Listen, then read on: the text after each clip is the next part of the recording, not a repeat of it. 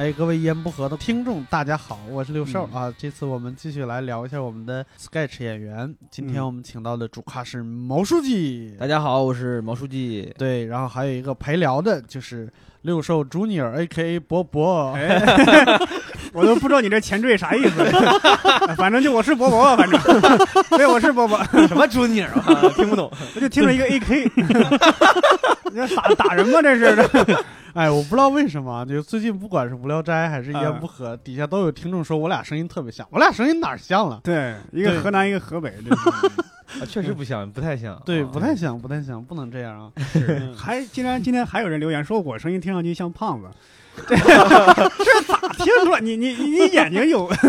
哎呀你这口音听起来他妈得有一百八十斤吧？哈，对我其实有一个有一个我自己的那个观察，嗯就是如果一个胖子他是从小胖的话，嗯那他发育肯定会某一些地方会出问题，嗯，就比如说声带，嗨，就是我以为你说呃头发呢呢。真的，嗯比如说声带，你嗯发现没有？就是我说话的声音其实和纳威的那个说话的声音有一点点像。哎，有点有点对。嗯对，这个就是没有就是。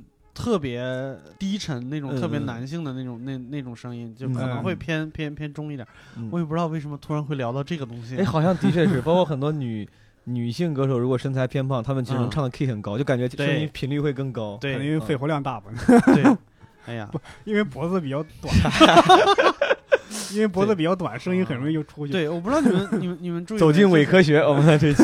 如果从小胖的人是没有喉结的啊，啊，我就是就是我我的喉结只能摸到，是看不到的。六叔老师为自己的没有喉结找了一个完美的理由。哎呀啊，脖子上的肉太多，其实因为 啥我们也不知道，就当是因为胖吧。嗯聊多了。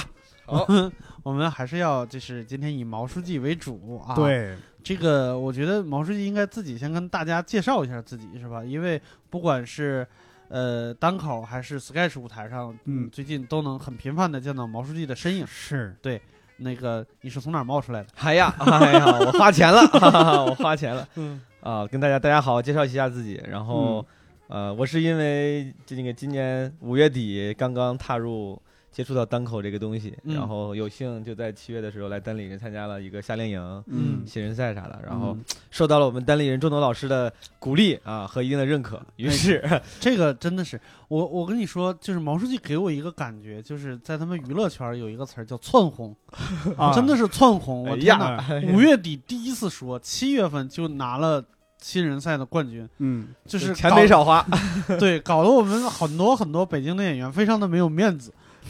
没 有没有，要不咱们就没参赛嘛。对，我要参赛也完犊。嗯对，哎，其实严格来说，就我的上台经历，我是能参加新人赛的，嗯，确实是没感六兽老师也是窜红，我操确实是没。这我知道赶，确实是没感。嗯对，刚刚好在在十一个月多一点的那个那个那个嗯，卡的那个位置上。是哎，怎么又聊到我这儿了？我今天不知道为什么，哎我不知道为什么。对，反正就是后来很喜欢单立人这个集体，嗯然后正好单立人的这个呃各位老师也给了我一个机会，让来我让我来北京学习，因为平常在上海之前在上海创业嘛，然后嗯。啊我自己本来也比较爱折腾，所以说八月份就来了北京，然后啊，本来是以为是一个维持三个月的夏令营啊，啊。没想到现在就已经延期了，因为大家很好哈哈，我很喜欢这个工作内容。对对。已经延到冬令营了。对，所以说本 所以说本来在这边讲单口，嗯然后嗯。后来接触到咱们这个 sketch，开嗯始做 sketch 的编剧和演员。啊，那之前之前在上海创业创什么业？啊，之前哇，那我 屌了，我跟你说哈，特别高科技哈，哎啊，卖衣服，哎哎，定高科技面料，我这是。对给大家讲一讲羊毛织数，对吧？和克重的这个区别。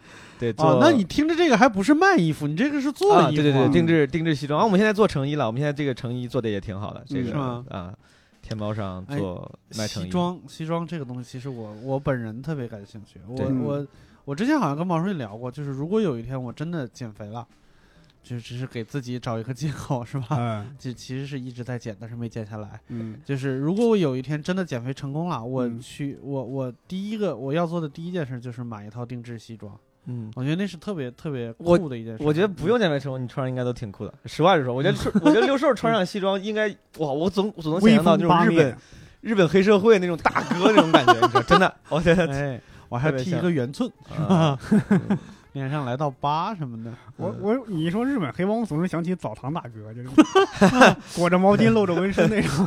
哦那也不用穿衣服，是，不用穿真的特别有意思。嗯。那你做定制西装，这个是为为什么开始做定制西装呢？哦，这个嗯。啊，这个可能每次都要跟上一份职业经历扯到扯上关系，哎不是故意的啊，这确实是嗯。因为我一四一五年的时候在纽约做记者，然后那个时候因为嗯。做财经记者，然后工作量嗯就比较随机。啊，那个时候我们主要的任务是采访一些赴美上市的中国企业和一些嗯。在纽约有商业活动的这种嗯。呃就是企业高管。啊，嗯，然后当时因为比如说没有公司上市的时候，我就比较嗯。闲，嗯。然后当时我又对吧，很上进 哈，不愿意浪费时间，我就自己找了一些 题材来写。中间有一次找了一个题材，就是我自己去买衣服的时候了解到了一个人叫嗯。Martin Greenfield，、嗯这个人是呃从奥斯维辛集中营逃出来的一个犹太老头，然后当时已经哦。快九十岁了，他嗯。是四任美国总统的这个御用裁缝。哦。牛逼啊然后我说去找这个老头聊一聊，我本本意是想去那儿找他做个衣服，嗯。因为他的衣服其实比较实惠。我后来在他嗯。那儿做了一套西装，花了一千七百美金，啊，这不贵啊，对，真的不贵，啊一万多呢。因为因定制西装，对对对而且你要是知道定制西装就是有多麻烦，你就觉得这个价钱真真的是不贵。其实而且是在美国，而且而且这哥们儿真的是总统裁缝，你对对，就是任总统，你想想，你想就是你嗯想想，你要是给给某对吧，这个国家领导人做过西装的人，他可能收费至少比如五万、十万起起步。对对他那边给奥涛，当时我采访他的时候，那个时候奥巴马他说十三件、十三套西装都是他做的。就这种情况下，他是有一千七，然后面料很好，面料是嗯一百五十支的 Laura Piana，是很好的面料。嗯我之所以觉得实惠，是因为你到那时候在纽约其他商场去逛，然后一套成衣西装，嗯就比如说是个名牌，比如杰尼亚或者什么嗯这种成衣西装，嗯但面料很一般很一般，支数嗯一百支以下的，嗯可能要卖到两千美金以上。哇，所以我就觉得，哎，这个还挺值的，我就找着嗯老老那个老先生做了套西装。做的时候我就想，哎，这个人，包括当时我去他们那个布鲁克林的工厂，就真的是从上世纪中期建的工厂，现在还在用，就很嗯很老。那个工厂很有特色，很多美剧在那儿取景，比如《黑名单》呀之类，在里面取景。我当时看那个地方，看那个人，我觉得，哎，好像挺有意思的。嗯，而且他们的那个，我看那个裁缝车间里面还有两个中国人，嗯就两个中国叔叔阿姨，嗯啊，然后后来我说，哎，要不采一下这个老先生吧，我就跟他嗯约了一下，哎，他也挺愿意。嗯后来我就采访了他，写了一篇这个这个稿子。嗯后来这个其实跟我财经记者的身份没关系，嗯我就投到了咱们国内当时有家媒体叫《好奇心日报》，啊，然后发了之后，好像在反正在至少在圈内影响还比较，这我指的圈内就是西装爱好者的圈子，明白，也那个爱好那个那个传播还挺广泛，就有嗯。几个。呃，圈内票友，嗯，然后联系上我，以为我也是个资深爱好者，其实殊不知那个时候我只做了一套西装啊。呃反正从这个事情开始，我对定制西装感兴趣了，定制嗯这种男装。嗯然后这些朋友呢，就是就我说找上我这些朋友，他们也很热心嗯啊、后来我当我有这个创创业打算的时候，因为兴趣创业打算的时候，这个有一个朋友就给我介绍了国内的，呃，我后来的合伙人嗯说那是他的朋友，也有也有意做这种男装定制层面的这个创业、嗯啊，跟线上结合。我说那好呀，大家认识一下。嗯后来一五年初回国的时候就。呃，趁机跟这几个人聊聊了一下，大家聊得挺投机的，就成了啊后来的合伙人啊，就一起嗯创业了。其实总而言之，就是因为兴趣才 才搞的。你说他刚刚说那个嗯。给美国总统定制那个收费便宜，我突然想起来，嗯。嗯。以前认识某名人，嗯。他就是让我帮他做一个 PPT 做什么，然后他说他的几张照片是美国总统的摄影师帮他拍的。呃说实话，那几张照片拍的也一般 是吗？就没有一张眼是睁着的，对吧？何止是一般，简直是难看，可能就是国内一些二三线婚纱影楼那种摄影。那我觉得他可能是被骗了。这美国总统也不咋有钱，看来这我觉得可能是请不起好摄影师，可能是这样，就是这个摄影师可能水平是可以，但是每天找他拍照的人太多，我就对对吧？你来，我看你这个咖位，看你这个身份，啊对吧？随便敷衍敷衍得了。对对对，有可能。对我感觉，比如说，有可能是你如果说现在就是嗯。单立人嗯。嗯。有一个什么，比如说呃非洲的某个小国家说过来，哎，你过来给我们做一场演讲，嗯。那可能就是史老板周奇墨可能就不会去，嗯，可能啊，可能啊，maybe 呃对 maybe maybe，但是啊也没准儿，我觉得大概是这么一个心态，就是嗯。他他看你的那个。报酬是一回事儿，对对，对但是他看他对你的重视程度是另外一回事儿。肯定啊。当时包括我嗯去的时候，老老先生也说我们这儿有几个档位啊，怎么怎么着，怎么怎么着。嗯我说我就选这个最便宜的 这个。对，然后后来我还我自己也怕，我想让我这个咖位不够，我怕老头儿不亲自出手，你知道吗？是后来没啊想到，也不知道，反正是为了让顾客心里舒服还是啥，他前面嗯包括量身啊、问你问题，他都参与了嗯啊，然后全部量完，问完之后是他的那个什么一个大大徒弟，一个年轻的大概三十三四十岁的裁缝，一直一直跟我对接，但其实刚开始的老头儿还是至少是过来问了你问题，然后帮你量了 身体，嗯，让你感觉好像的确被这个总统裁缝服务了，商业礼仪。对对对对对，嗯嗯。哎，那定制西装这个行业在上海好做吗？呃，哎，我我我突然想问，你先你问就是你那个，你感觉那个衣服质量怎么样？就拿到就整体。哎，这个还真的，我后来时间越久，我嗯先先回答伯伯这个小问题，再回答硕哥的问题，嗯就是，呃，我觉得就时间越久，我越发现那套衣服还真的挺好的。啊，刚开始的时候，因为我觉得是因为我对西装审美不够，嗯，就是它做出来之后，我穿到身上，我说实话，我就是第一次我去试衣的时候穿到身上，我是特别不满意。心里特别不舒服，我觉得这嗯衣服怎么这样，花了这么多钱。嗯 第一，它裤腿儿没有我想象的窄，啊就裤腿儿稍微稍微偏宽松。嗯就那个时候，哦我有一种审美，那个时候现在想想，那个审美其实是不是特别高级的啊？我如果非要分高级低级的话，就因为那时候年轻，对，就是我觉得那种紧稍微紧一点，显得显修身显身材，对对对是刘德华式的审美。对，什么 所谓韩式西装淘宝韩式这种 修身西装，明啊白。就是上个世纪九十年代，刘德华的电影里边基本都穿那种西装。那个时候就是觉得，哎，你去那种成衣店买裤子，可能会买的嗯比较宽松，不显嗯我的腿长腿细，嗯。我才特地来定制。你定制的吗？你也给我定的裤腿怎么有点宽宽的？嗯，而且那个啊那个裤长没有特别长，啊就是裤长的话，刚好盖到这个鞋，然后我一嗯坐下来就要露出我的脚踝。我一想，我说裤子做短了呀，啊，然后包括那个上衣也有点宽松，上衣没嗯，我总觉得，哎，这个西装要 这个扣子系完之后有点偏紧，然后显得你的胸肌什么很那嗯个。嗯嗯啊，当时我说实话不是不是很舒服，我还特地我还很委婉的跟那个大裁缝说，嗯哎，我说这个裤子是不是有点短？我说嗯裤子有点胖。他说你放心，他说这个正好，他说这个这个不能再再瘦了。明白。我觉得他心里面已经开始骂街了。幸亏我当时是 我是一直保有保有对权威的尊重，嗯我说好，我说我相信你。就包括现在我去剪头发也是，很多时候发型师，我到每次遇到一个我每次遇到一个新发型师，嗯我一定不会跟他提太多要求，嗯我说你就按你自己审美觉得好看的来。嗯，我觉得是检验一个一个创作者审美的方式。对。然后后来我现在回头看，我觉得那个西装到现嗯在到现在是我众多西装里面还是很拿很拿得出手的一套，嗯嗯，因为就是就像现在咱们刚才大家笑也都知道，就不能嗯。太紧嘛，紧的话显得 low low 的啊。对对对，包括那个嗯。裤腿儿短，其实现在是正是挺好的，嗯。太长的话显得邋遢。嗯。短到脚踝的话，哪怕坐下来会呃短到那个鞋面，虽然你坐下来会露出脚踝，但是这个时候嗯就给了你穿男士正装长袜那个露出袜子的机会。嗯。哼。就是男士正装长袜被露出来是少数，你穿西装时候能够显露身上个性的时候，嗯。因为西装本身是比较比较保保守的，对。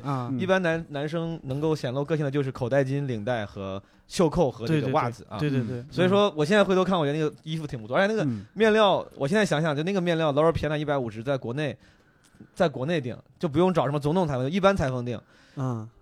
就这个价格都拿不下来。那个面料嗯。还挺好的，哦。对。啊，就是特别柔顺。对原来你说那个宽裤腿宽松那个，我还以为是这个裁缝因为年纪大那种比较 old school 的审美。哎，但是现在是有的，对是有的，但是其实这这两年，尤其嗯是这个，我不知道，我觉得应该是零五年以后吧，嗯这个对于正装男装的审美回归到了上世纪这个八九十年代这种感觉。是因为就是有一段时间大家都喜欢窄窄脖头，就是窄领子的，然后嗯呃这个比较修身的款。小领子对，最对最近最近这几年，可能一般这个审美都是由一帮先驱，就是审美这个圈子里面审美最高的人带领的嘛。就是那帮票友、那帮爱好者，他们开始穿复古了，嗯就是裤子越穿越宽，然后脖头越穿越大，嗯然后衣服越穿越宽松，嗯以以至于这个审美影响了这个西装圈。现在大家嗯都是崇尚这种审美的。啊什么是啊脖头？就是垫肩吗啊，脖头脖头，我们是啊，这不好不是故意啊，这个说，因为这个很，因为确实其实那个不算领子，但是脖头就是西装的领子，那个啊不是有个宽那个会有宽窄之分嘛？明白啊，嗯很多人会觉得窄一点显得呃年轻，但其实实宽脖头是现在比较流行的。这嗯一般窄的话六点五公分，现在基本上流行的我们做的话都要做到八点五靠上啊。哎，这个不会牵扯什么类似于行业机密什么之类的啊没有没有，这个随便聊，这个都是公开的秘密。这公开就稍微你啊有感点兴趣，网上能查到很多相关的知识。公开标准是吗？对对对，八点五算是平脖平脖头的这个这个偏宽的标准，嗯然后呃，比如双排扣西装，嗯。双排扣西装它那个脖头就明显要再宽一点，为了嗯。匹配它那个款式，对。嗯。双排扣一般要十一十一是。公分靠上。嗯。确实，因为西装这种这种这种衣服，尤其是中国人，很少有有机会有场景去穿这些，对吧？对。嗯除除非是朋友结婚，甚至朋友结婚了去也是穿休闲装之类的，对对对。对。或者参，而且像企业年会什么这种嗯。高规格的，有时候对你也不是什么企业家，也没必要穿，所以很多中国人一开始会选择那种什么韩式修身爆款对那种对那种在日常生活中他们也能穿，觉得对穿出来以后，最起码显显得我身材好。最起码嗯日常生活中也能穿。对哎刚才嗯六叔你问的啥来着？我回答的好像不说上在上海那个，哦对哦，对，在上海做这个容易吗？哦，嗯就是这行其实很有意思。我回国之后，我就发现干这行的人越来越多。当时嗯就给了我我们我们所有的对这个行业感兴趣和从业者一个印象，嗯，就是这个行业在蓬勃发展。然后真的，我们刚回来的时候做，我们我们当时做的算是新型定制，就是有你可以预约上门量体，当时还有还有这个 O to O 概念还比较火。哦，然后，而且我们还还可以做线上定制，还做了网站。嗯然后做这样东西的那种新型定制店，很多也都是从所谓那个外企出来的青年才俊，嗯然后对这东西嗯感兴趣开始做。大家都嗯哇，这个行业估计是越来越好了。对我好啊。像手机微信里边也有一个类似这种的，就直到现在，嗯。我刷抖音、朋友圈、嗯。微博，还有各种各样这种定制的那种广告，然后可能因为嗯搜的比较多，嗯然后但是两三年过去了，就是虽然新兴的新起来的这个企业也很多，但是死掉的也很多，关门的也很多，嗯。甚至有一些名气挺大的，就以为死也轮不到你的这种企业啊也都不行了。啊，嗯然后比如很大的企业，山东比如红岭，嗯红岭是个非常非常大的嗯呃生产厂家，嗯他们自己就是生产资源，然后上下游这种渠道优势非常好。嗯，然后老板的女儿自己做了一个定制品牌啊嗯，这个品牌哦都不说了，就是 后来也就开在上海开了旗舰店，没多久就关了。嗯啊，这品牌现在在在不在我不知道，至少没没有做得很好。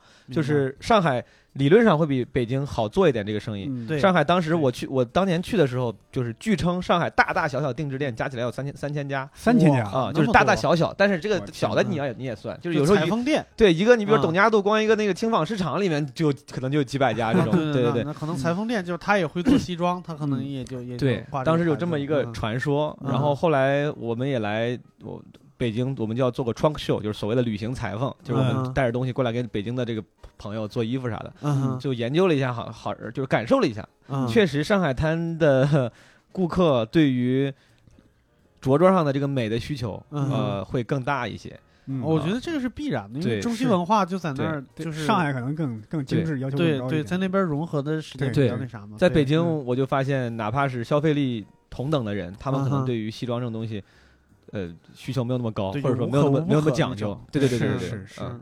所以说，上海相对来说比北京是要好，但是这个行业至今为止，虽然新新兴企业有很多，并且也也做的挺好的，嗯很多也做的挺好，但是不得不说，它还是一个绝对绝对含义上是一个小众小众行业。对嗯，因为挺小众。刚刚也说了，中国人很少会去穿正装，也很少有机会，没这个想法。我当时回来想那个创业的时候，是因为当时在美国上班，因为美国上班他们是一个挺成熟的这种，就是商业社会挺成熟的，嗯基本上上班要穿叫 business casual，就是要穿啊、西裤或者卡其裤配衬衣，嗯就衬衣的消耗量非常大，随便上班嗯都要穿穿衬衣。嗯很多甚至这种蓝领工作，你你做个在那个建筑工地做个办公室记个账都要穿衬衣，这是必须要求的。对，然后当时我就觉得，既然这个东西又这么需要，需求这么高，嗯嗯然后好像我觉得合身性又如此之重要，嗯。对。因为当时我是觉得合身是最重要的，就是西装跟嗯。衬衫这种定制呃，就是正装型的东西，其实嗯。合身是最重要的。一旦合身，你就看上去很精神；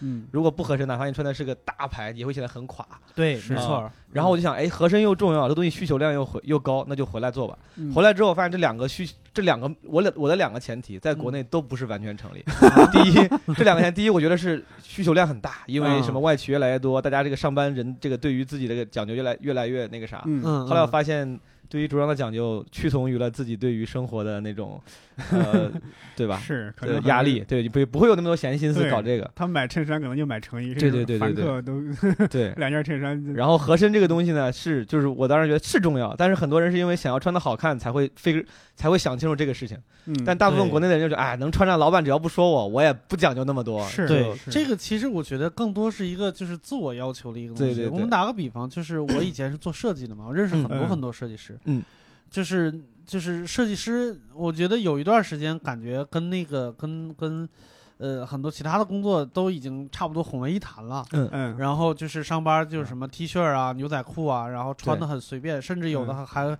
穿的很潮那种嗯潮牌，嗯。很多零碎身上各种。但是我认识最厉害的一个设计师，就嗯频频在国外拿奖，然后嗯在国国内风生水起的那种。嗯，穿的很简单。他在见客户的时候，永远不穿不带领子的上衣，嗯就一定是带领子的，是而且风纪扣一定是系上的。嗯，当然他，他他穿的衬衫都很好看，嗯然后系上风纪扣也不会显得很死板。嗯，然后我就觉得这是一个工作态度的问题。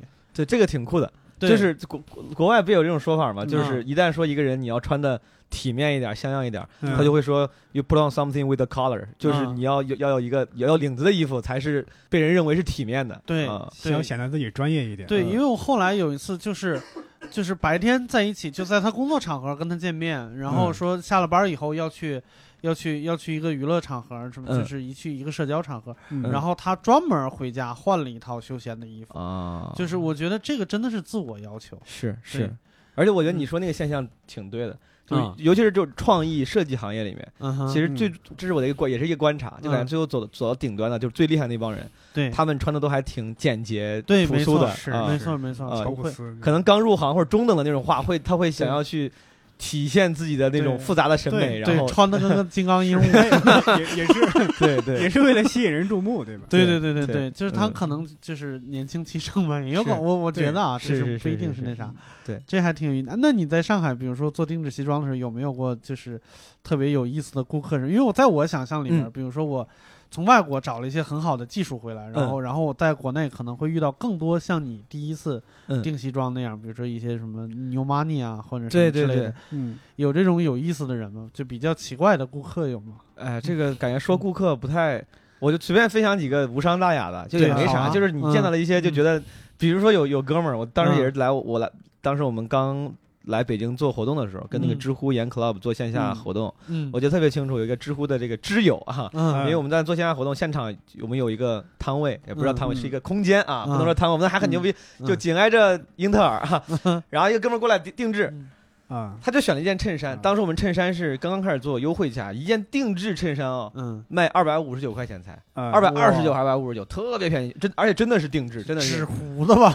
就真的 真的，而所我们的面料是纯棉，然后这个嗯都是很好的面料，啊，就是因为初期我们想要靠低价打市场嘛。明白。嗯。啊，哥们儿，好，他说做件衬衫，我说行，哥们儿，你看你定制一下，我们给他自定制自由度非常高，你可以嗯选领型、袖型，嗯，这个扣子什么有带有没有要不要口袋嗯，下摆什么，反正非常丰富，嗯。以为这个是对客户这种友好，对吧？嗯。嗯。但这哥们儿就一个二百多块钱、二百出头的东西，嗯。他妈他定制了 一个半小时，你知道，在那儿想，最后我们有一个功能叫绣字，就你在嗯袖口或者哪儿绣上你的一个，就是绣几个字母。嗯，一般人会绣上自己的姓名、缩写啥，就显得嗯定制有一个自己特殊感嘛。嗯。哥们儿就因为这个绣字，哇，写了两个首字母，嗯。都准备给他下单了。啊。嗯他说等一下，他说问一下我媳妇儿，他就这哥们儿在旁边打电话还跟他媳妇儿聊。我感觉打了有二十分钟，就他妈在聊秀字秀什么字，好不容易聊好了，说好我改一下，嗯。改完了他说不，等一下我再想想，我最后就前前后后就是就是搞了很久，这个东西西就是它是个个例啊嗯，但是在我们的在我接触客户里面，这也是个常态，就是会有一些客户嗯。要求很多，嗯，多到哪怕我感觉我算是一个挺耐心的，而且顾客至上的生意人了。嗯我都会觉得我老子真的不值，我给你做 做几百块钱的东西，我光他妈搭进去的那个工就是时间真的不值，哥们儿。我说你这东西就二百多，我这你这够占便宜了，差不多行了。我你说这个顾客有多大？三十多了，哦，我啊还以为是刚毕业上没有班可这个穿衬衫正式一点那种。就是我觉得这可能跟我觉得有点像六兽说的，就是他可能嗯不是跟年龄有关系，就可有可能他是 new，他不他不一定是 new 嘛，他可能第一次做，他会他他会觉得哦，有点这是对，这是老然。对，这是老子第一次做衣服，我也觉啊得好像这是挺重要的一个一个嗯这个我要转变。嗯从这里来学习一下。对，我反而觉得年轻人可能不太好意思那样，就是刚毕业的那种。我是对是是，所以这种选选择恐惧症的人嗯我很怕，然后我很喜欢我这种人，嗯就是比如我自己不懂的时候嗯，我去干一件事我直接问你，我会很嗯。我会很相信这个 professional 的人，我会用真诚的态度让他不好骗，不好意思骗我。对，比如说我每次见发型师，我就说哥们儿，我说我相信你们专业的，那个嗯。你就看着剪吧。我说我大概是想要大概什么什么风格，我平常那个我会告诉我的目的。嗯。我说我平常可能百分之五十的时间见客户会把头发弄起来，啊百分之五的时间我就不想抹发蜡，正常弄。嗯。我说你就剪一个都能都看起来都行的东西。嗯。我把目的告诉他，我觉得一个、嗯。一般一个优秀的创造者，他会根据你的目的，然后相应的设计出东西。还有就是可能一个人挑习惯了，因为我嗯。有一个朋友，他有有点小钱儿嘛，嗯那种奢侈品店，我都不敢进的，真的真的平时。他呢，他呢是他是不买，他已经事先就强调了，他说不买，然后就进去一个一个试，一个一个问干嘛干嘛，然后问完嗯。试完就大模大样走出去，嗯，要我我都不好意思，那不就是过瘾的吗？他他他就是好意思，啊，他就是好意思，因为他平时嗯。他确实也买得起，也用得起，但是他就真的就大模大样过去就问啊试啊，半天折腾半天，然后不买，对方还得嗯。笑脸相迎把他送出去。对。这这种店我我进都不进的，是。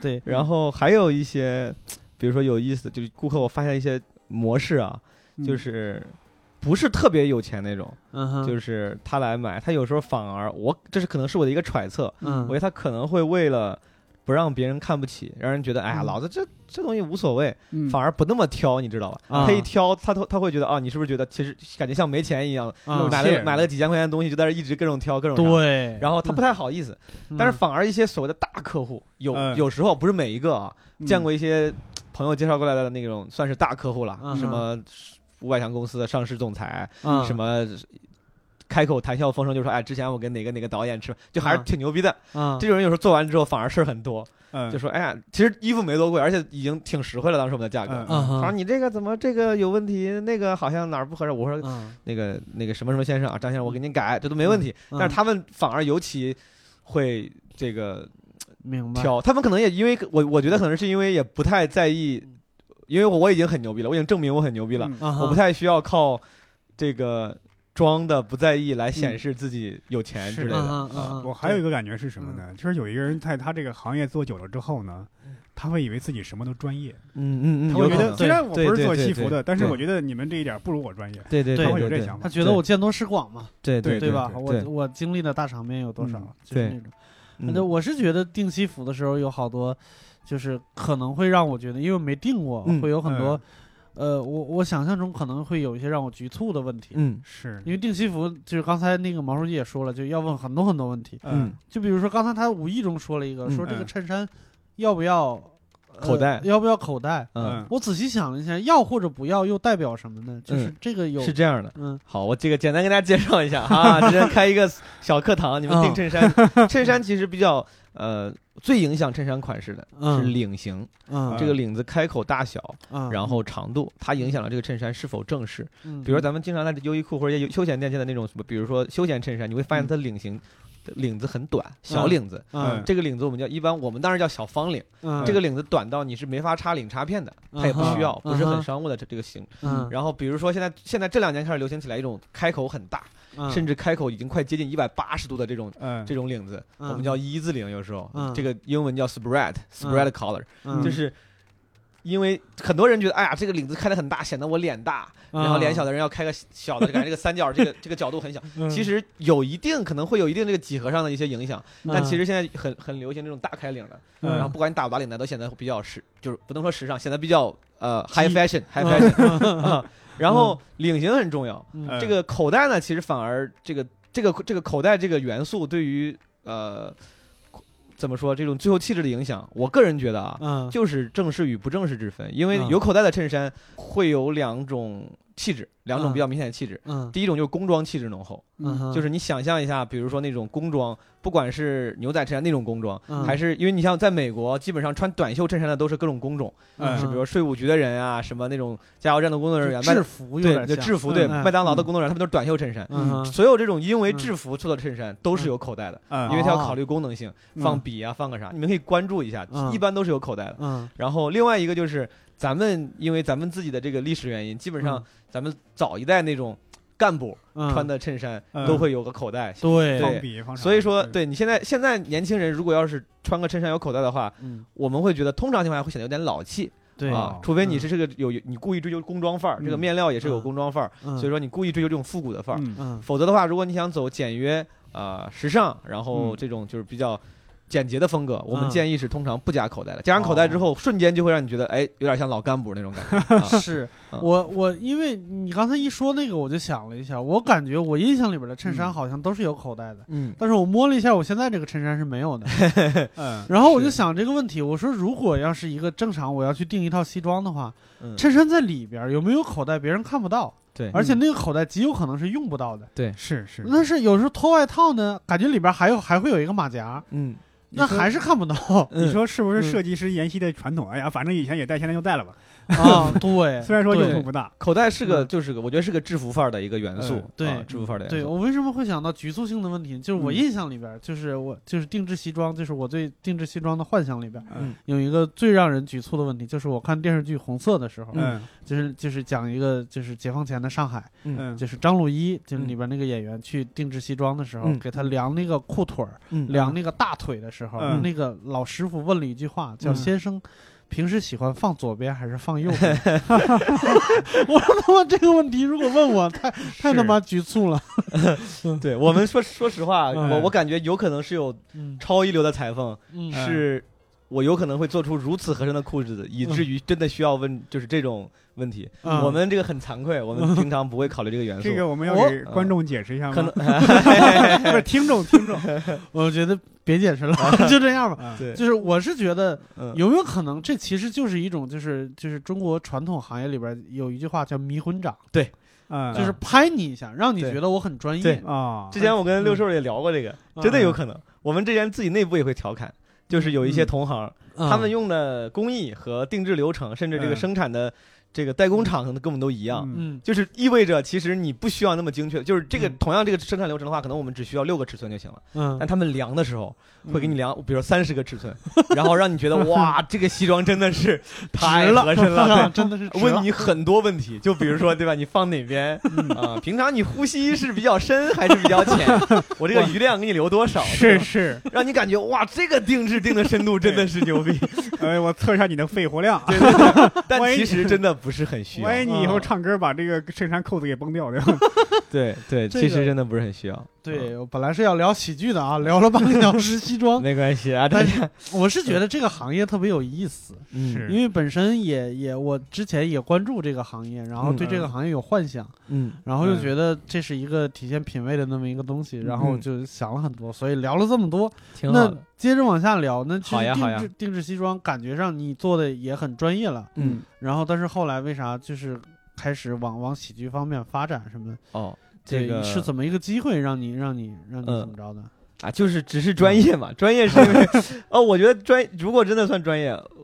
可能就是因为我自己比较喜欢研究，我真的挺喜欢研究的，嗯看了好多国外的原版书啥的，然嗯后是，我感觉这个当时应该算从业者里面比较懂的这个一批人、嗯，啊，但是专业不代表着你这个一定能暴富对吧？是吧？对我们公司公司现在就是这个应该做的还是挺挺好的，挺好的嗯啊。但是啊，他当时也不是因为不赚钱之类的，嗯呃，是因为业务发展。当时我们这个为了业务发展的，呃，就是能更好，可能把操作重心从线下定制嗯转移的一部分到线上做成衣去。嗯啊，线上成衣这部分我不是特别特别感兴趣，说实话嗯，可能我最开始的这个缘缘起就是定制嗯啊，然后嗯线上的话，在天猫上我们开店卖的也挺不错的，但是这个嗯。因为线上成衣我兴趣一般，且线上的话，当时我们有很已经很有经验的合伙人来负责这个线上这部分，我自己帮上的忙也有限，我就觉得哎，在三十岁之前可以。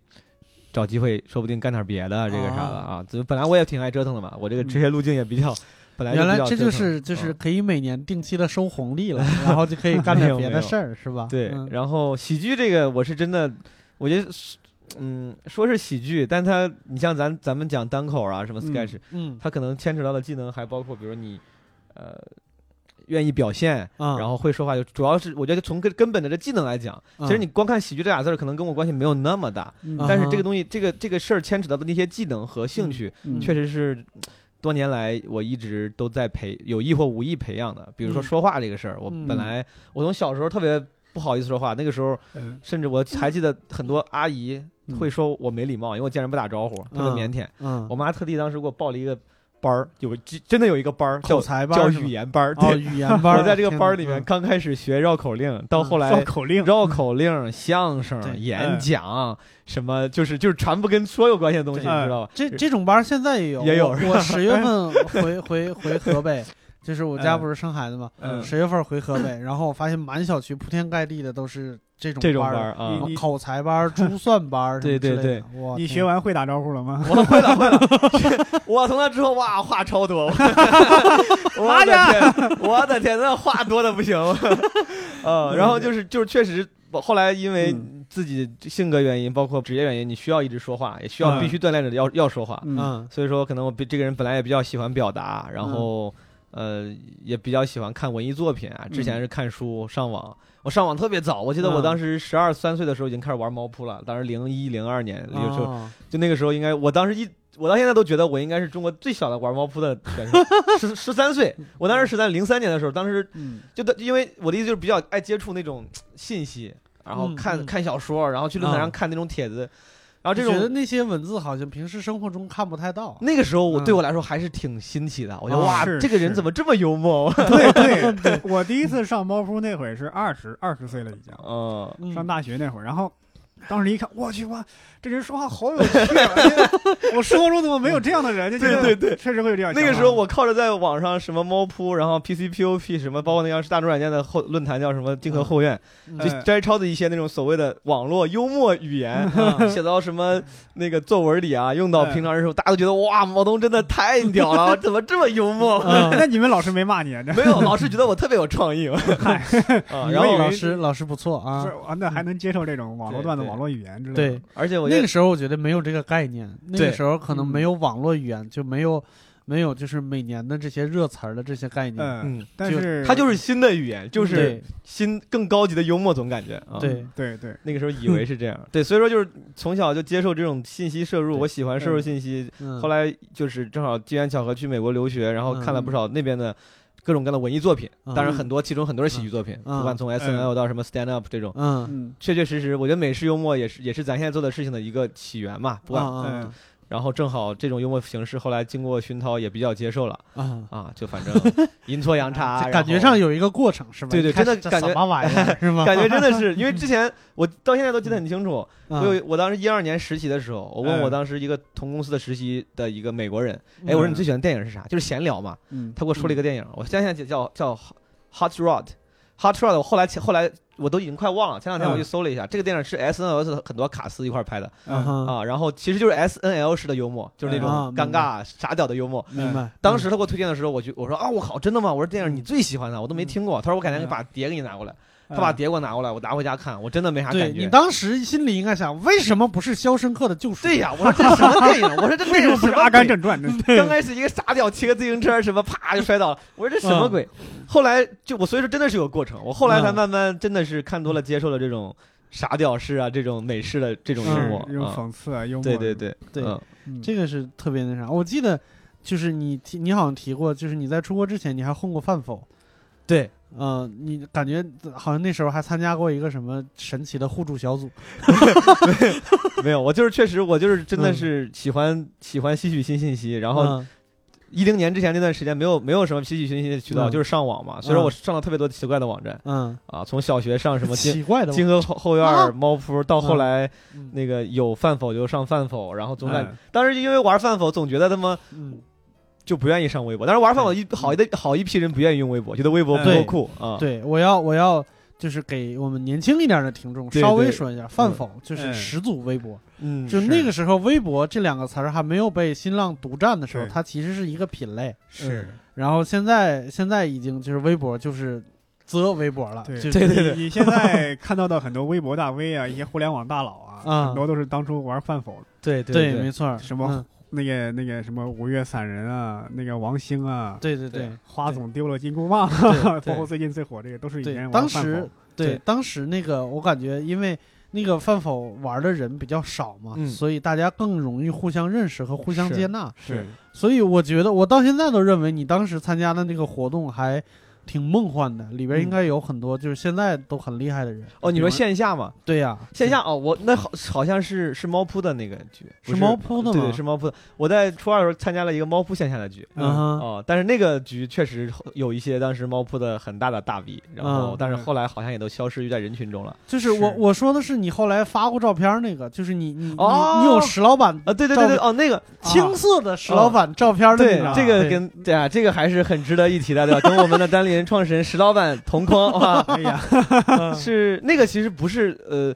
的确，好像每个人那个时候都应该是混饭否的，但这个嗯活动本身并不是以饭否为呃基础发起的，嗯是当时东东锵老师，东东锵当时嗯也是饭否的这个主要用户之一嘛。对然后他因为当时在这个网络大 V 界啊比嗯较风生水起，嗯。我还记得很清楚，当时徐静蕾做了一本电子杂志叫《开了》，对。第一期就采访了东东锵，啊，然后大篇幅的，当时东东锵还谈了很多自己对于曲艺啊什么这种京韵大鼓这种推荐，嗯那是第一次让我接触到这种这种曲艺形式，我也因为这个我后来还挺感兴趣的。对。反正这哥们儿当时混得很好，然后嗯。可能也是想在线下更多的跟人交流分享，嗯。他就做了一个活动叫小朋友聊天会。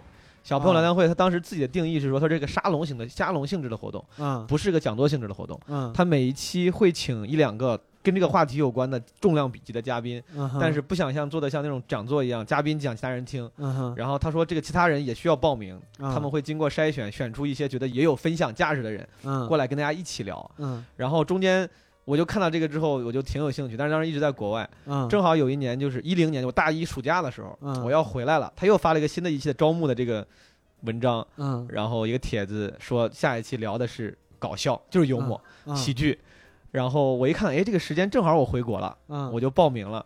但是我觉得我没什么自信，我说这个大家他他要找的人都是能跟那些重量级嘉宾一块聊的人，嗯我说我他妈一个无名小卒，我就在我的特长上写了，我说我河南话非常精通，然后可能正好东东强老师比较喜欢这种跟民俗这啊种方言啊接这个接接轨的，觉得很接地气。嗯他他因为这个啊，给了让我这个报名成功了，因为嗯当时嘉宾我记得有赖宝，就比较早一期的这个这个这个段子手啊，对对，然后蒋方舟嗯。啊，咱们这个郝宇老师，啊。当时郝宇老师还没有接触脱口秀，纯粹就是说唱歌手，对，就是一个幽默派的说唱歌手嘛，对吧？嗯。啊，什么胡淑芬，这也是当时对对很很早的很早一批那种大 V，对，然后以及很多什么我忘了有没有什么地下天鹅绒、博邦尼这种人，哦。好像我感觉好像有，对，博邦对有有他有他，他还分享了一些德云社内部的八卦，当时。天哪。啊，反正那个时候确实对我那个时候对一个大一的人来说，还真的是看了一堆啊，还总觉得挺多神仙的啊，挺多这种啊对对，大现在看也是很梦幻的一个对对对一个阵容，然后当时因为我跟这些人，我不管从见识上还是去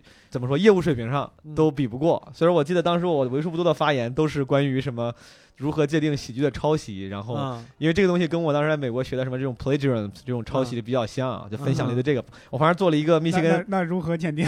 哎，当时就纯分享，因为我不想没话说，显得自己特别没有存在感。嗯，我跟旁边那哥们儿，那旁边那哥们儿也是一个暑假回国的，他比我大几岁，嗯是个研究生。嗯我俩其实对于喜剧方面都不是从业者，也都嗯只是爱好者。嗯旁边那些大 V 纷纷就是讲自己的作品，自己认识的那些人的故事。嗯我俩最后就特别干巴巴的分享了一下说，哦，我们在美国学的关于抄袭跟这个嗯。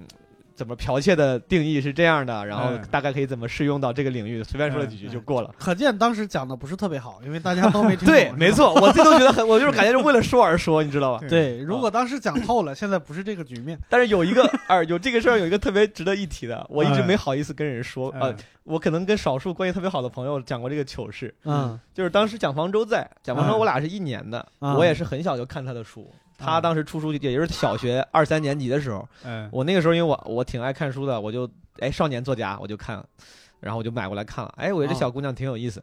嗯。后来就其实我就一直一直还会关注她的作品，嗯。所以那次见她本人之后，我还就有确实有一种见到了那个一直看的明白。啊心里的那种明星的感觉。嗯。然后沙龙结束之后，蒋方舟问我要电话号码的时候，你可知道我如何如此如何的受宠若惊？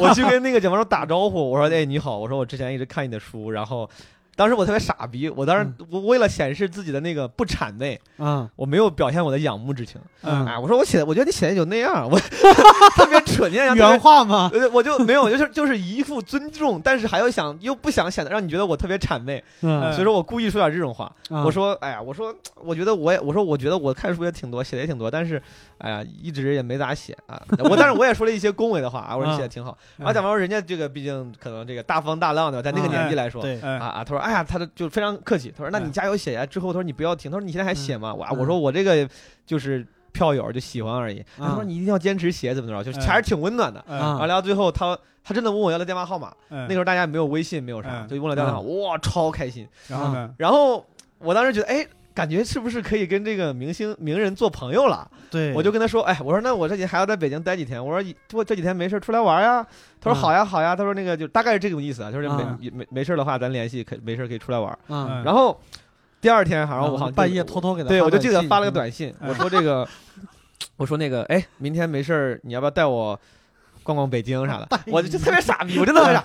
那个那个时候，那我觉得我当时想找个理由嘛，嗯就是说你在北京上学，他在清华嘛，我觉得你省嗯比较熟，我刚来不熟，我想找个理由就带我玩一下。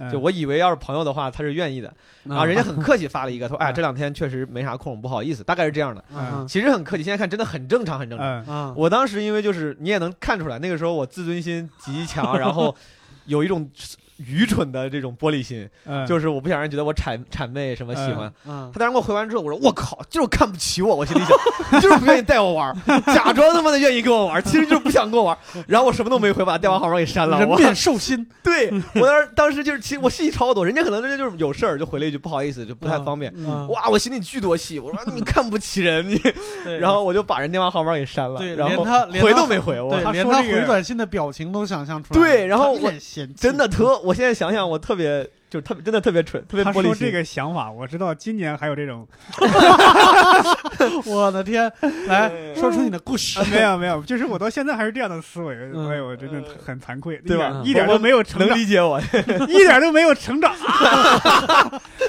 对，所别以你叫人为什么别人六兽二十岁经历的事儿，我三十岁还他妈还有经历？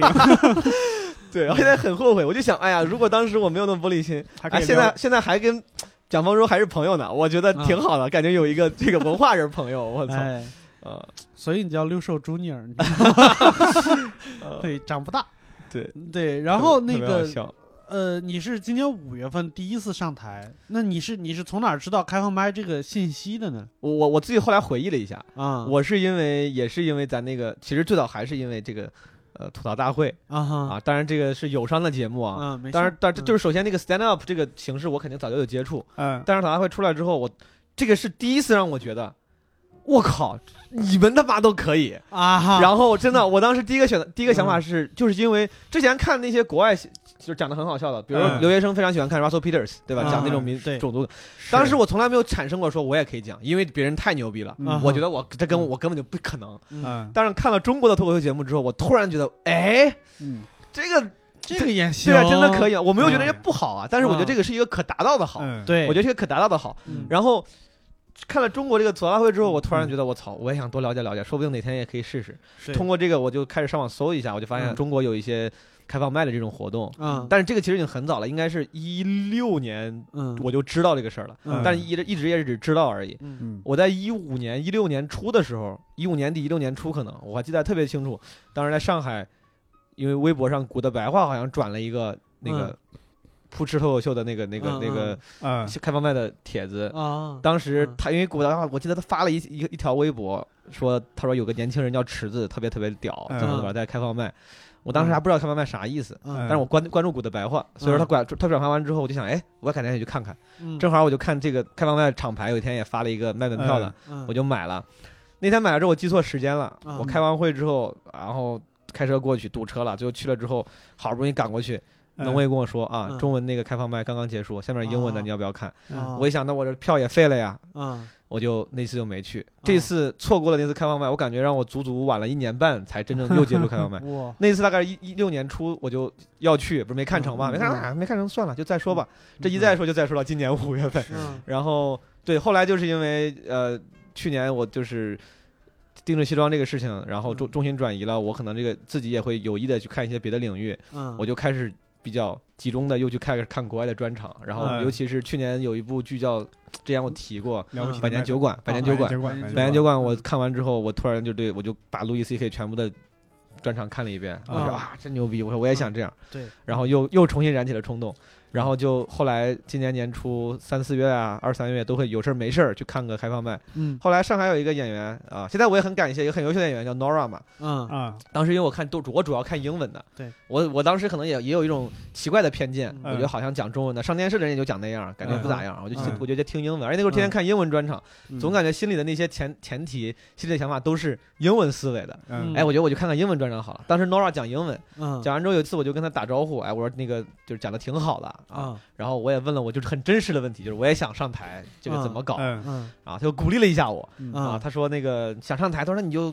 带我开放麦，我说不好意思，我说我这个总感觉没准备好。嗯他说你越这样，你可能越准备不好。嗯他说你就给自己设一个 deadline，对吧？嗯他说你比如说你就报一个这个月底之前你报一次，嗯然后你逼着自己去写东西。嗯啊说完之后我说行吧，我当场就 就去问那个嗯那个 bartender，就是负责报名那个人，嗯就是功夫那个嗯英文的吗？英文的啊嗯。当时我就说我说哥们儿，我报个开放麦。嗯嗯他说中文英文的，我说中文的吧。他说中文要到什么下下周了嗯啊啊？我说那英文的，他说英文下周还有位置，我说那报个英文的。嗯，我不是故意报英文，只是嗯只是因为恰好有味儿，嗯，我就报了。报完之后，对英文上大概上了三四次，上啊上了两三次，然后我就终于有机会报到。那中文更不好报，因为中文啊感觉那个开放麦当时在上海更不好报，经常爆满。嗯毕竟毕竟上海老外要少一些。对，后来我 报了三次之后，终于报到中文了。我就记得第一次讲中文的应该就是五月三十一号，嗯然后英文第一次讲应该是五月十嗯十几号、十六七号那种感觉嗯啊。因为后来有人问过这个问题，所以我后来特地回去查了一下啊。嗯，哎，我还是要说一下啊，Nora 是一个我们圈里边很可爱的一个上海的小美女，是我们一个演对对。对最近有一个网络节目，她在里边也有出镜啊。嗯，对，啊，我也有，哎嘿嘿啊嘿不提不提就不提。哎呀，我被淘汰了，这发个这个人真的是，他说这个我很能理解，因为因为我的感觉好像是有一个名人也说过，不嗯。不服是上台的第一步。对，当然，总是要么你是在电视上看，要么你是在这个现场看。对这演员长什么玩意儿？他还不如我。你都大家都有这想法，不服是上台的第一步。对不服还是抖音的广告 语。对对，当时我上，我当时真的想上台抖音是，上台第一步。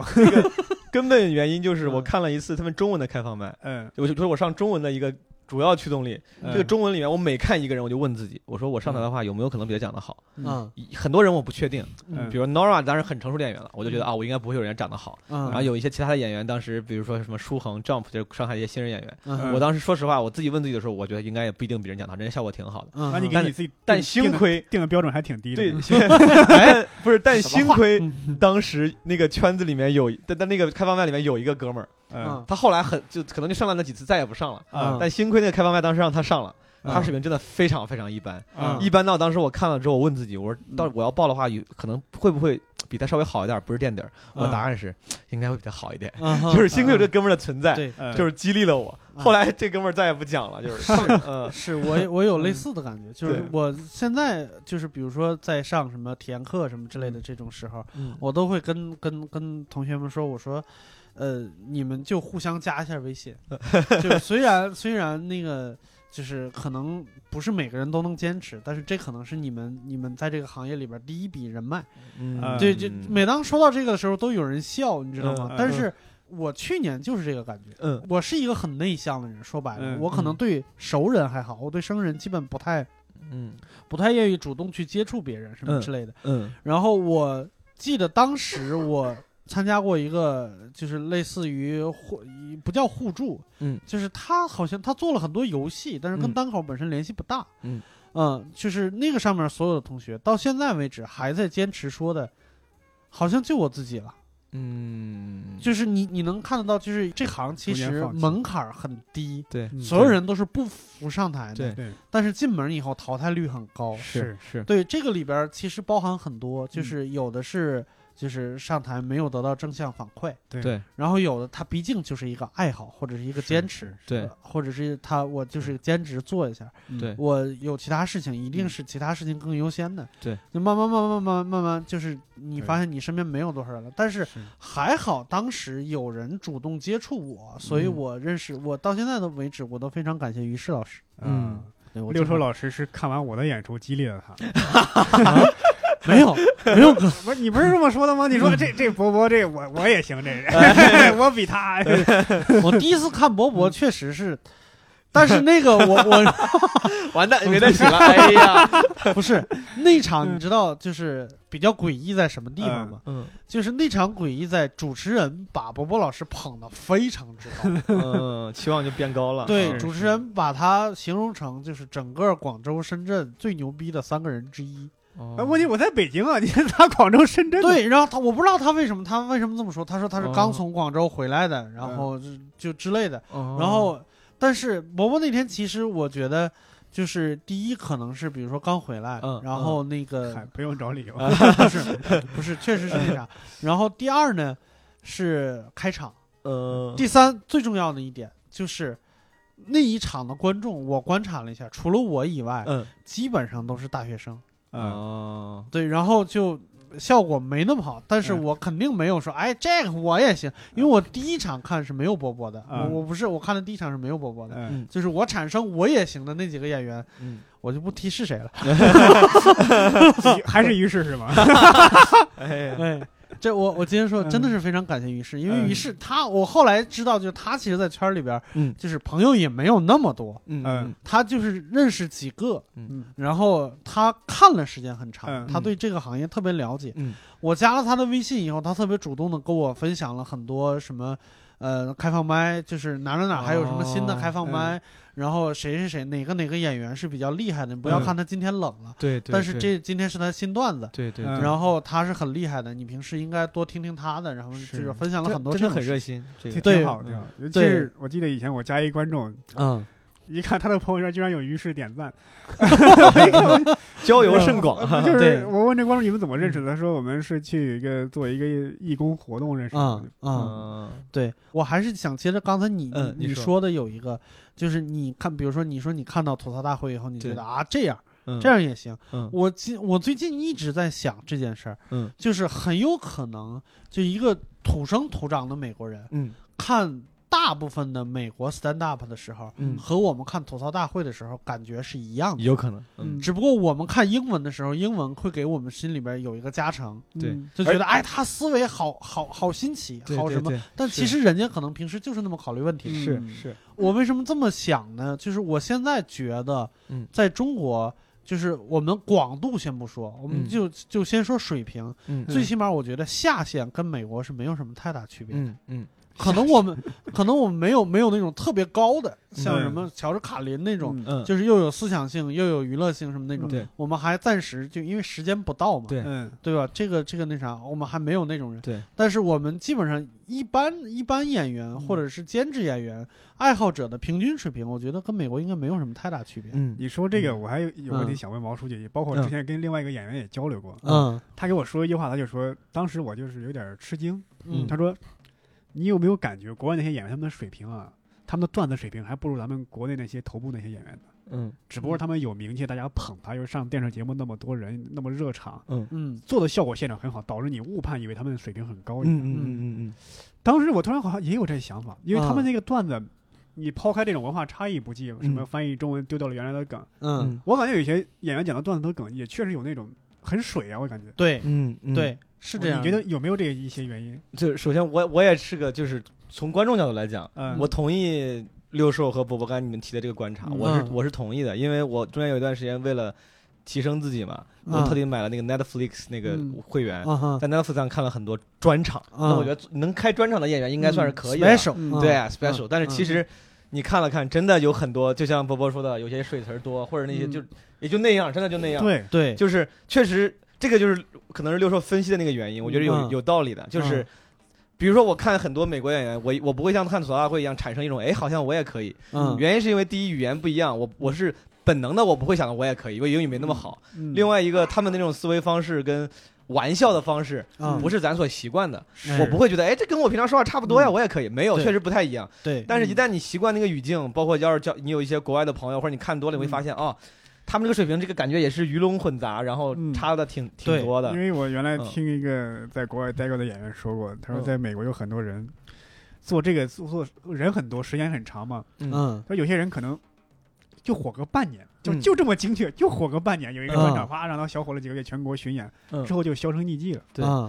包括我在之前上海功夫，比如我看过一些英文的开放麦，嗯。商演我看说实话都不多，嗯。有时候开放麦那个水平有时候有些人还挺高的。嗯，我记得我上了第一场英文，第一场也是第一场英文开放麦，嗯同场有一个美国的哥们儿啊，那哥们儿讲的真的挺好的，嗯就是那个好就不是不用说多牛逼但那个好，我觉得你要真是加上那些掌声啊，嗯加上那种效果，嗯做成一个五分钟的小视频放上，你不会觉得比网飞上有些人讲的差。嗯就是就是你，所以说就像说这个这个他们可能真的是平民稍微练一练都能就能达到他们很多专业演员这种这种底部的那种水对平，没啥。我觉得其实实质上的区别，无非啊就是他们观众更多，啊，他们能把人捧得起来。就比如说嗯我到这个水平，我能嗯凑够一小时内容，对，我能召集小一千人，我来开一个嗯专场。而且美国的观众因为他们民族性格的原因，嗯，他们的性格比较外放，而且他们客气。这啊个客气就在于 说一个说一个笑点，我是会配合的笑的，你知道吗？很吃梗。啊，对，而且嗯对，没错没错。嗯就像你跟哪怕美国人你拿正常聊天，嗯你再说句让他哦 really 哈就开始笑，对吧？嗯他觉得你在，比嗯如说咱们呈现在台上，咱呈现一个说个怪声，做个动作，嗯观众那个气氛好的时候他会笑，嗯气氛一般的时候他就算了，对吧？你这个也没有那么好笑。但你在国外一定他妈是有人笑，一定很多人会笑。对我 听到过很多类似于，就比如嗯说呃美国的喜剧电影，嗯。在中国看和在美国看完全是两个效果。肯定肯定。就是对。在中国看美国喜剧电影，只有大笑点有人笑，对对。然后在国外看就是笑声此起彼伏，说不定还就是嗯结束的时候还有鼓掌对什么之类的。而且在中国有时候也会有这样的效果，因为是。啊。我参与过一些现场节目的制作录制嘛，啊哈。因为那上面的那些人是咖，嗯而且这些观众呢是专门经过精心挑选的。你看下边很多观众啊，是是是。嗯。女观众居多，啊。女观众可能说话有点太那啥啊，啊就是笑点低，嗯啊就是笑点低。他喜欢那种简单直给的梗，嗯啊灯光、音响唰一架好，然后上面有是又是一些咖。因为我我在写一些段子的时候，我写完我都不好意思，我说嗯这段子有人笑吗？我去，然后那个咔一念下面哗鼓掌就笑，我说我去，好，咱们这期的节目题目有了，博博说女观众就是笑点低，完蛋，哇哎这个确实一旦对演员有人，就是你就你你觉得这个人是个名人，你会非常非常宽容他。对。咱们你随便想想就行了。其实比如说奥巴马参与的一些那种所谓的喜剧节目，嗯你他要他都说那些小幽默，如果放到一个嗯专业喜剧演员身上讲，你会觉得哇这也太拙劣了。对但是一个总统讲的，你说哇对这总统也太放得下身段了。对。对，我一直嗯。觉得就是地位这个东西是给你的演出很大加成的没。错没错，地位你情境，对对对你地位够高，对就是你台下的观众会不由自主的跟着你的思路走。就我说的嗯再无聊，我也想听你到底说的是什么。对但是如果是一个素人演员，就开放麦我上台的时候，我说的稍微有点无聊，下边就开始玩手机了。对对是是对，总统在上面，我他妈打死也不敢把手机掏出来，对不对？对嗯对，那个我原来我写过文章，然后知乎上有一篇给我观点很类似，然后就是说有时候幽默就是跟那个权力相关的，嗯就是你看那个肖伯纳有一次碰到一个富翁，还是说嗯看肖伯纳长得很瘦嘛，说嗯一看你就知道好像全世界闹饥荒一样，开肖伯纳的玩笑。嗯肖伯纳一看那人长得挺胖，说一看你就知道全世界闹饥荒的原因了，周围人哈哈大笑。啊他是肖伯纳呀。嗯假如说你是老板，老板开员工的涮，你看你好像闹饥荒一样，员工给老板说你好像他妈闹饥荒的原因一样，身边的人敢笑吗？他不敢。对，没错。嗯，对，这个时候他也不会把你的话当回事，你这人怎么没分没分寸，对对，没怎么大没小。跟怎么跟老板说话哎呀，是不是自以为自己很幽默？是，对，哎是不对是不是这样？肯定会有人这样对没错没错，地位互换一下。你包括那个奥巴马有一次在白宫嗯记者年会，是白宫记者年会，对对，就是请那个黑人兄弟来个愤怒翻译官。嗯，对，啊对，说实话，这段要放现场，要其他人演，我会觉得特别尬。是啊怎么着你就愤怒了，对吧？但他是美国美国总统啊，对，嗯对吧？大家觉得哎，愿意降下自己那种特别尊贵的一面，嗯开这种玩笑，那我就要笑一下。嗯对嗯，而且确实我，我是觉得他那个举动还是挺厉害的，嗯就是他在那个位置上，他愿意把自己的这个架子放下来，然后去去干一个这个事儿。他嗯，他说单口是一回事儿，他去演另外一个角色是另外一回事儿，而且是吐槽自己的。奥巴马作为嗯总统，感觉确实作为一个平民总统，嗯，对确实他还挺放下身段的。他也是我最近看那个《绝间访谈》嘛，奥巴马嗯也是唯一一个上主动要求上局限访谈的总统。对。嗯。希拉里上过，希拉里上的时候他是国务卿。啊，现在他也不是总统，希拉里是国务卿身份上。对，而且那时候嗯希拉里是处于一个公关危机当中，对对对需要用嗯这个来公关一下。奥巴马真的还是挺挺拼的，还上过 S N L，而且上过好几次，我还上哦过上过两次还是几次？嗯，嗯。就是你看，我发现就是在美国很多单口里边有很多吐槽政治总统的这种段子，嗯。但是关于奥巴马本人的，嗯，一般都是夸对。和模仿。对，有可能他的政策可能被吐槽一下，但是只要关于他本人，嗯。像 Trump 就不太一样，就是 Trump 就是 就是从头到尾，personal，说的就是你，我。对对对，对。从口音到外形到发型，对呀。私生活得吐槽过来一个遍。哦其实很 mean，但是大家好像都不觉得有啥问题。是是，对，我感觉有一段时间，感觉奥巴马那个形象就有点像什么美国刘德华那种感觉。嗯对，对。这还挺又说远了啊。聊的还是喜剧挺好。呃而且不过多说一句，就是伯伯刚才说那种，其实我觉得不知道六叔认不认同，嗯。就是真的现场当一个咖大的时候，请的人多的时候，嗯，嗯，现场的回应确实会影响你对他幽默程度的判那个判断。会。当那个大家同样一个段子，同样一个状态，你把那个笑声全剪掉，跟加上笑声，你你你你作为观众，你感觉是不一样的。是加上加上笑声鼓掌之后，你说哇，这人讲是挺好笑的、啊。是是，对，当然真的如果什么不加的话，你说哎，感觉怎么这么无聊？现场效果确实会影。所以说，其实影很多时候你自己对于幽默的判断，有时候是被会被误误导的。是啊是一定的，一定的。对我误导有有形成强烈的反差。嗯啊当我写那个段子的时候，我就在想，我操，这段子太烂了，拿不出手，丢人呐。嗯观众一笑，哎，这段子还可以，谁写的这是？于是再也没有进步了。哇 啊，于是怎么了？他为什么再也没有进步了？对，所以我们真的也需要真正的好的观众，遇到好的观众也特别难。对嗯对，，其实这个我我觉得这个好的观众不是说捧场，是那种有判断力的那种。嗯对这个，我觉得倒没办法避免。你比如说我们像平时演出的时候对，我前面博博博博老师爆场了，嗯嗯那我在后边势必效果不会太差。嗯那这个时候我会提醒一下，就是这个这个判断参考价值对我来说没有那么大。是对对，这个这个可能是借了别人的东风一下，借了伯伯老师的东风，哎对吧？哎，赶紧往回找吧，是吧？赶紧往回找吧，这吓死我了。对，聊回聊回毛书记啊，哎。对，然后就开始在单立人讲单口，嗯。讲单口，你我是觉得啊，嗯。五月份开始说，嗯然后七月份开始大量的上这个，你心里有压力吗？嗯，实话实说，嗯没没有。但是没有 没有的原因不是因为可能也不是因为牛逼，可能就是初生牛犊嗯不怕虎那种感觉，因为我嗯。可能可能我说不定了解对这个行业了解多了，嗯，我反而会觉得，比如商演呀、干嘛是一个挺重大的转折或者一个分水岭。但当时可能因为我入行时间短，嗯我没有那么多的了解，嗯，然后反而可会会让我轻松一点。嗯比如说在上海的时候，最开始上了几次开放麦，总觉得商演是一个呃一个阶段性的一个东西嘛。嗯哼然后但是当时有一个朋友啊也很好，他就。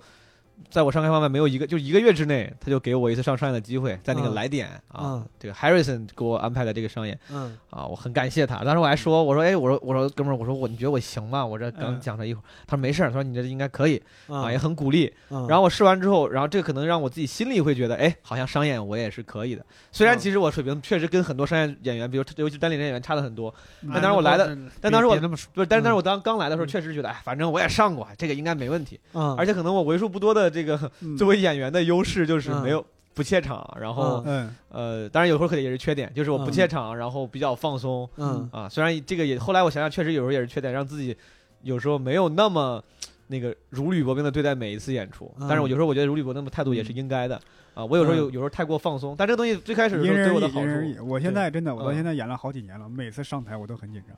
哦现在也是我个人的状态是这样，我现在很多、很多时候压力是来自于自己，嗯自己对这场演出抱的期待过大，嗯。就是每一场演出都抱很大期待。我有过一段时间，就比如说我段子写，就是有瓶颈的时候，可嗯能连续讲了两三个月嗯。自己的老段子，然后尤其是今年上半年，嗯。我就那十几分钟，对，对我我写不出来新的，我就没得换。嗯嗯我如果后来比如说有二十分钟了，我可以来回换一下，可能还好。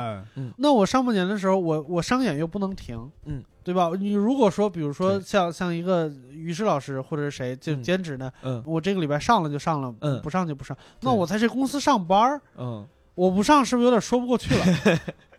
对对，对，然后就必须得上，然后一直得讲那些老段子。我有过一段时间，我就我觉得可能都有点幻觉了，我 我特别害怕在台下看到任何一个我见过的观众的脸。就我觉得，如果见到一个，那我觉得那可能整场观众都是以前都是听这过我比较好，我比较脸盲，对我来说都是新观众。嗯对对，然后我就会就是在上台之前不停的心理暗示自己，我嗯操，这是老观众，这是老观众，这是老观众，对你今天会冷，今天会冷，你今天会冷，对，就是这种感觉。那我是那种感觉，我能理解，我也是，有时候碰到老观众，有时候是我能认出来，有时候是朋友说啊，说那个那个他刚才说看过你讲什么什么的段子，啊，我想完蛋，我他妈 在讲这个，对对。对，但这是你长期演出也避免不了的。对对对对是，嗯。确实是这样，而且我们演出密度又特别大。对，对，有一次那个我记得在我们的一个粉丝群里边，有一个嗯。粉丝说，不是说我，说另外一个演员，嗯。就说我三个月，嗯。我还是刻意跳着去的。然后没想到，就是连续碰到了某个演员三次，然后嗯内容都是一样的。当时我心里边其实特别难过，非常非常难过。我一个是我我自己觉得很难受，这个心态，就如果这句话撂在我身上，我肯定有点儿，就肯定最起码当天晚上是睡不好的。嗯然后又想到那个就被说的那个演员，我觉得就是这是一件挺挺让人难受。当然不是说是不是说不让观众说这件事儿，不不可能的。对嗯，对，这我们没有权利要求大家不说这个这个事儿，只不过是对于我个人内心来说是一个是对。就不太好就感觉。很遗憾，就本来是个很好的演员，有很多好的段子，只是恰好你来了三次都碰到一套一样的段子，以至于你会降低对他的这个评价，这个其实是个很遗憾的事情。对我我我对对对嗯想起是去年还是前年，嗯哎，去年嗯我七月份办了一个专场，然后九月份又办了一场，嗯然后那个观众说七月份我去过一次了，九月份这次有新段子吗？嗯，当时我没好意思回，对吧？嗯肯定没有了。名字都一样，那不就是一个对啊专场吗？那 然后，然后他在群里一直问，艾特我问，嗯他把我气的，我就说没有，你退票。然后，然后，然后就这是气急败坏了，这对，是当时旁边那个 恼羞成群里一度尴尬，呃 然后就有人出来圆场干嘛的？不不，硬核喜剧非常硬核！硬核是说对观众硬核，喜剧也就那样。对我的硬核全用到观众身上。喜剧也随便吧，无所谓。对，然后后来你又嗯你又开始嗯，我靠，这个转的太牛哎呀，非常顺滑的。对你又开始就做编剧和 sketch 演员。嗯我记得当时就我我问你，还是你主动跟我提的，你说、嗯说想不想试试 sketch？嗯，你当时是是嗯认真的吗？就是你还是说我就是想参与一下？认真的，原因是因为我当时一直觉得我来呃北京，当时也是大家单立人就是呃邀请邀请我这边来这边学习一下，嗯，也是说的是三个月的一个算实际上是短期嗯培训一样然后我当时就觉得，哎，大老远跑过来，甚至嗯还要自己搭点钱进来，比如说租房子干嘛的，然后生活费，我觉得一定要多学哎点东西。嗯我们要演员搭钱了吗？这是 哎呀，哎 没有没有。后来后来这个我承担更多的工作啊，嗯单立人非常好，给我加薪了 哈啊。但是我我刚刚来的时候，因为就是一个基本补助嘛，然后这个时候虽然也很好了，对吧？就是。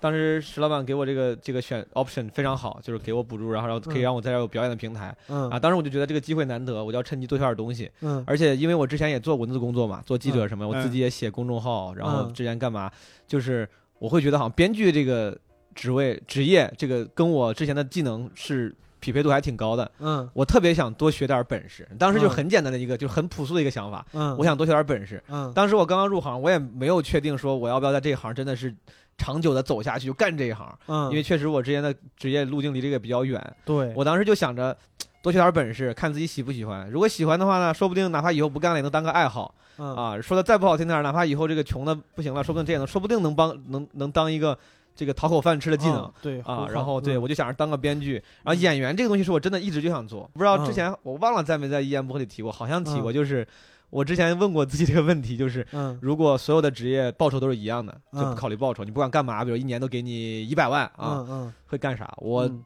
答案都是演员，但是当时想的演员是那种影视剧演员。嗯因为我觉得演员这个职业能够让你在有限的人生里面体验很多不同的角色嘛。嗯，虽然可能想的太美了，但是大概是这么想的。嗯我觉得你在你就学活个六十年、八十年，但是你要当演员的话，今天演个什么特种兵，嗯。不是很多人还要体验生活，然后学学枪；明天演个什么武林高手，你要去学学武术。嗯，我是觉得挺好的，他剧嗯。组帮你花着钱让你去体验东、对体验人生。，对对。然后后来就是咱有这个 sketch 演员的机会，我想哇，这个真的是可以当个正经演员，就是呃单口喜剧演员，虽然叫演员，但主要还是说嘛嗯，sketch 还要演啊，我就特别真的是感兴趣，也想也想让自己多学点东西。嗯对，啊，刚开始的时候还特别有点不适应，因为嗯演 sketch 都那个演的是别人写的东西，可能自己信念感没有自己写的东西那么强。是我就记得特别清楚，第一次我演 sketch 演的是那个搓澡团，嗯我后来六叔也跟我说，就是很少看观众，嗯我我演的时候特别不好，就像个新人演员一样，紧张到不敢看观众。对对，对其实我上单口单口舞台的时候，我还没这样，我还挺放松的。嗯，但是演 sketch 特别紧张，我真的是搓导嗯一直低着头，然后说话对着对方说，我都不怎么看观众。对到后来我才是，我觉得哎这样不太行，才故意去逼着自己看几眼观众。后来我想为啥？我觉得可能还是因为对本子或者不够熟悉，没有太大的信念感，有点紧张。对第一次上台好像也有点仓促，嗯对我自己讲单口反而不紧张，一演 sketch 嗯就啊紧张。对演 sketch，你对嗯你要扮演一个指定好的一个角色，对这个也是要需要训练的，对吧？对对这是需要训练的。讲单口嗯，毕竟还是就是不管你是演的还还好，还是怎么也好，嗯最起码台上的那个人物是，最起码是最低限就度演自己嘛，跟你相近的，对对对对吧？对，嗯更自我一点。嗯，更自我一点。这算几个月，两个月过去了啊，稍微稍微好一点，稍微敢看观众了哈哎。蚁人老师，嗯哎呀 这个梗咱们今天晚上还要演，对对对对对，咱们缩欢迎大家再加插个软广，好吧？咱们缩短一。点吧。这个好，好好对，不是我说这我说这个蚁人这个梗缩短一点吧。嗯，可以不说了，可以不说了。嗯，对，然后那个好像后来又呃，在我们就是几个即兴小学生里边然后开始参与一些即兴的训练，嗯，甚至到现在为止，就是经常是上台做，我不知道是叫应该叫主主持人应该叫主持人，没有，就是石老板上次石老板作为咱们即兴团队的这个负责人啊嗯，通常是他主持。上次他有事儿就让我负责主持，可能是嗯。啊，我肯定不是即兴水平最高，可能正好比较爱说嘛。哦不不，我觉得就就即兴来说，就咱们大家都都差不了太多，都是都是很就很初级的一个阶段。即兴我还是挺喜欢的，我觉得啊可能这个也跟性格有关系。对嗯就是其实有时候即兴特别像瞎扯，就别人给你上来嗯他妈就假上来一句话，然后你觉得哦，他是他是觉得我是个警察，嗯或者哦他觉得我是他老公，对你就跟着跟着扯下去。对这个事情是我之前不知道即兴的时候，我都特别爱玩的。我经常跟人没事儿就就瞎逗，嗯走在路上见见一个人，我比如见了，比如说见了一个朋友，嗯朋友在跟另外一个朋友聊天，嗯我为了骗骗这个其中第三个人，嗯我会就开始扯。我跟第二个人说，我说哎。咱俩不是之前约好了要干嘛干嘛嘛，就明显瞎扯。嗯，然后对方有时候要是有默契的话，也跟我也会跟我扯故事嗯啊。有一次我记得见了一个朋友，我就为了骗第三个人，我说：“哎，我俩是初中同学，其实刚刚认识没多久。然后嗯对方那个人也就就像即兴一样，他就这样，嗯他说：“对，他说我俩之前上学的时候怎么怎么着，然后就就是在那编故事。嗯就是我本来就是一个非常享受这种瞎扯的人，所以说玩即兴的时候还挺享受的啊啊。对。那现在就是上上台还会触吗？就不管是即兴也好，还是还是 sketch 也好，我觉得还好哎，就现在可能确实就是也感谢这种舞台的锻炼的经验嗯嗯。啊，我觉得现在可能 sketch 跟即兴不会那么怯场，但是还是特别怕冷场，就一旦嗯不好笑，自己心里还是就像演那个跟单口一样，就一嗯。旦不搞笑之后，瞬间节奏就乱了。对。单口你说到一个梗，你说哈哈该笑了吧？哎，没有，完蛋，完蛋这个时候没有笑，我怎么办？我说嗯，开始想下一个。我感觉 sketch 相对还好一点，对对对因为那个单口你要讲了冷了，嗯操，完了我讲冷了。对对嗯谁要演我操，那也有他的责任。我们这互相失互相成就，互相失败嘛。对对，我觉得最关键的一点，就对于演员个人来说，最关键的一点是你有没有享受这个过程，嗯嗯你在台上有没有那个享受的感觉？如果有的话，那没问题，是对吧？嗯昨天我还跟人聊，我说，就是有他在说，就是有多少人在这个行业里边是为了向着比如说线上明星什么那个发展的。嗯我说当然，就大部分人都是那样的。是，但是嗯有没有他问我有没有更特殊的嗯呃理由嗯或者更特特殊的原因，比如说治病什么之类。我说治病这个我倒 我倒没见过，啥意思啊？就比如说有抑郁症啊、社交障碍啊哦什么之我以。为是说我家里比较困难，有病的，孩子弟弟在上学，我需要钱的，这种这种治病的。对他说有没有治病的，就是、嗯呃解决自己一些社交障碍什么的，然后坚持上台说。我说这个我倒是没有，嗯没有特别关注过。嗯就我觉得应该会有，嗯应该会有，就刻意锻炼自己说话能力的人，肯定应该会有。嗯但是我觉得就是还是有一部分人嗯，就是在享受在台上的那种感觉。对，对因为我总是在说，这个反馈是及时的。嗯我一个笑点我设计好了，我讲出来，下边有人笑，这是一个特别及时的正向反馈，对那个感觉非常的爽。是是，甚至有时候爆场的时候，大家鼓掌，或者是哪怕有人就是给你尖叫一声或者什么之，嗯那个得到的满足感是大于你自己的付出的。是是是是是，对对，每对每次甚至有时候嗯，我演出的时候，每次一爆场那一刻，我都瞬间我都有点那个怎么说呢？想哭，哎，想哭都没有。出来。那一刻，只要有人鼓掌，我往往是前一两秒还能听见，后边我就听不见了，我就感觉我操，这是真的吗？呃我 就恍惚了，哎你你这个神游天地之外了，就神是吓我一跳，我以为你前团队附身了呢。哎，是真少少嗑点药，波波老师，什么啥少磕点药，天地之外？少撸点儿去。对，这个呃特别有意思。那你现在你觉得你你整个不管是单口也好，sketch 也好，嗯。即兴也好，你有享受吗？享受呀，我嗯。我觉得说单口还是，首先说单口这个事情，由由于是真的是在表达自我，嗯我觉得首先表达这个过程就很享受，嗯，再加上最后如果对方的这个观众能认能认可，能够给嗯。你就像你说的这个正向反馈，嗯。那肯定更享受。嗯。然后即兴也很享受，即兴因为这个自我认同感不是完全来自于观众，对，很多时候来自于自自己。哇，我这个、我竟然接上接上了，我对觉得还挺挺牛逼呀、对我就就对于自己的创造力的那种那种认可，你知道吗？，甚至有的时候，比如说，如果有我我们以后合作默契了，对我们真的能搭出一个很漂亮的戏来。对对对，这个感觉就是不光是观众，特别爽。观众会赞叹你，对你会对你的朋友、对你的伙伴有特别大的信任感，对对对，然后对自己也也也是一个特别好的评价。我觉得这是一个特别特别有意思的事儿。对，对然后 sketch 是因为我自己现在本来也编也、嗯也演嘛，我会嗯觉得确实可能对于这两个角色都会互相促进你对另外一个角色的那个那个对深入。对啊，然后我觉得还是挺享受的。你演嗯自己写的本子呀，然后演演完之后还要自己再琢磨哪儿写的不好，然后再去嗯改。这个过程本身你会嗯觉得你在创造价值，我觉得还挺好的。对啊，对。好，那我们这一期聊的就差不多了。我们嗯七七八八的从西装嗯呃聊到了喜剧是吧？嗯从美国聊到了北京。嗯嗯，那这一期的内容呢，我们之后会在微博上做一个抽奖，就是转发这一期单立人的微博呢，可以得到我们 Sketch 的门票。具体几张呢，是微博说了算，因为我之前说错过一次，对不起，对不起，父亲，好不好 呃啊？然后，如果想看毛书记，还有我，或者是博博，或者是我们单立人其他演员的，呃，sketch 也好，呃，或者是拿不出手的即兴也好，或者是非常拿得出手的单口也好，呃，想看我们现在演出呢，可以关注我们的微信公众号，微信公众号就是单立人喜剧，单独立这个人的喜剧。那我们今天就聊到这儿，呃，再见大家，拜拜，好，拜拜拜拜。Hey,